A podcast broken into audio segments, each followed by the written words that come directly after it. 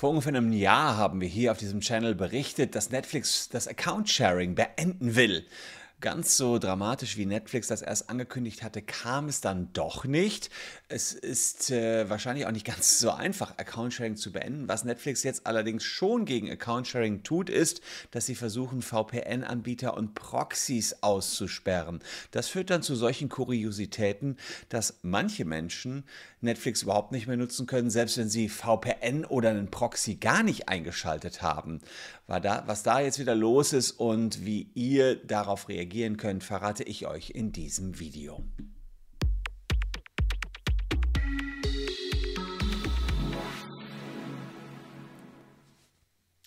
Hallo, ich bin Christian Solmecke, Rechtsanwalt und Partner der Kölner Medienrechtskanzlei Wildeborger und Solmecke und lasst gern ein Abo für diesen Kanal da wenn euch rechtliche Themen interessieren. Ja, mit Netflix ist das so eine Sache. Relativ günstig bekommt ihr das Netflix-Abo nur dann, wenn ihr es euch mit Freunden teilt. Doch laut Nutzungsbedingungen ist das eigentlich verboten. Deswegen heißt es auch immer mal wieder, dass Netflix jetzt gegen das Account-Sharing vorgehen möchte. Allerdings klappt das nicht so ganz effektiv, weil Netflix natürlich nicht weiß, ob jetzt Familienmitglieder gerade den Account nutzen oder eure Freunde. Bei Familienmitgliedern wäre ja das erlaubt. Und jetzt hat Netflix angefangen, ganz systematisch VPN-Anbieter zu sperren und auch Proxys zu sperren, weil man äh, dort die Nutzer entsprechend ausschließen möchte. Allerdings geht es da nur in zweiter Linie um irgendein Account-Sharing. In der Regel setzt man VPN-Anbieter oder Proxys ein, um sich Inhalte im Ausland anschauen zu können, die es bei Netflix Deutschland nicht gibt.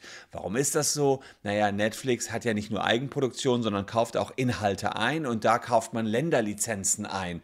Beispielsweise gibt es Filme, die sind in Deutschland noch gar nicht im Kino gelaufen, sind aber schon bei Netflix USA und dann hat Netflix natürlich nur die Lizenz, diese Filme auch in den USA zu zeigen. Wolltet ihr also schauen, braucht ihr eine IP-Adresse aus den USA und die kann man sich am besten beispielsweise besorgen, indem man einen VPN-Anbieter nutzt.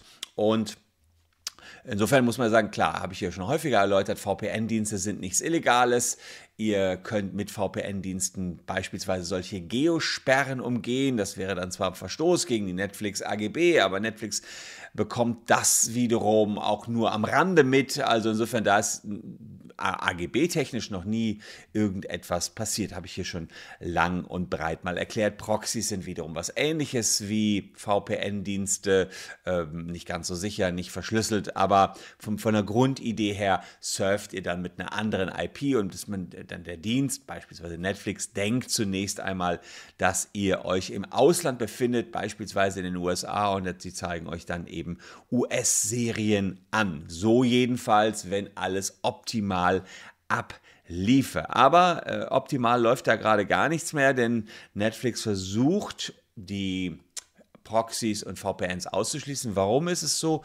Na, Netflix selbst könnte es ja fast egal sein, allerdings die Urheber und die Rechteinhaber, die machen Druck, die sagen, liebe Netflix, wenn ihr euch nicht ordentlich äh, dagegen sperrt, dass jetzt zum Beispiel brasilianische Telenovelas, japanische Mangas oder die neuesten amerikanischen Serien auch in Deutschland ähm, abzurufen sind, dann werden wir euch überhaupt keine Rechte mehr einräumen. Und deswegen muss sich Netflix hier auf die Seite der Rechteinhaber schlagen. Ansonsten haben die wiederum ein Problem und müssen auch zeigen, dass sie das mit einigem Nachdruck machen. Und ihr bekommt dann oft solche Meldungen auf dem Screen zu sehen. Something went wrong. Streaming error. You seem to be using an unblocker or proxy. Please turn off any of these services and try again. For more help, visit netflix.com slash proxy. Und da wird dann eben erklärt, dass man ähm, ehrlicherweise jetzt keine Proxys nutzen sollte und deswegen einfach nur ja, den normalen Internetanbieter. Jetzt äh, hat Netflix aber nicht nur punktuell Tabula Rasa gemacht. Es ist nämlich so, dass die Proxy- und äh, VPN-Anbieter ja auch ständig ein Katz-und-Maus-Spiel hier betreiben. Wenn wiederum mal deren Dienste temporär gesperrt worden sind, besorgen die sich neue IP-Adressen und Netflix rennt da dann immer hinterher. Und jetzt hat äh, bei Netflix Folgendes gemacht. Die haben ganze IP-Ranges gesperrt. Also nicht nur eine einzelne IP-Adresse von einem VPN-Anbieter, sondern ganze IP-Ranges von ähm, Providern wie ATT, Comcast oder Verizon. In den USA war das vor allen Dingen erstmal der Fall. Und wenn ihr jetzt zufällig ähm, normalen Internet-Account habt, der in so einer IP-Range lag, ja, dann werdet ihr einfach mitgeblockt. Dann geht Netflix davon aus, also diese ganze Zone an IP-Adressen, die ist immer VPN-Anbietern oder gewissen Proxys zugeordnet. Wir sperren die komplett für diesen Dienst.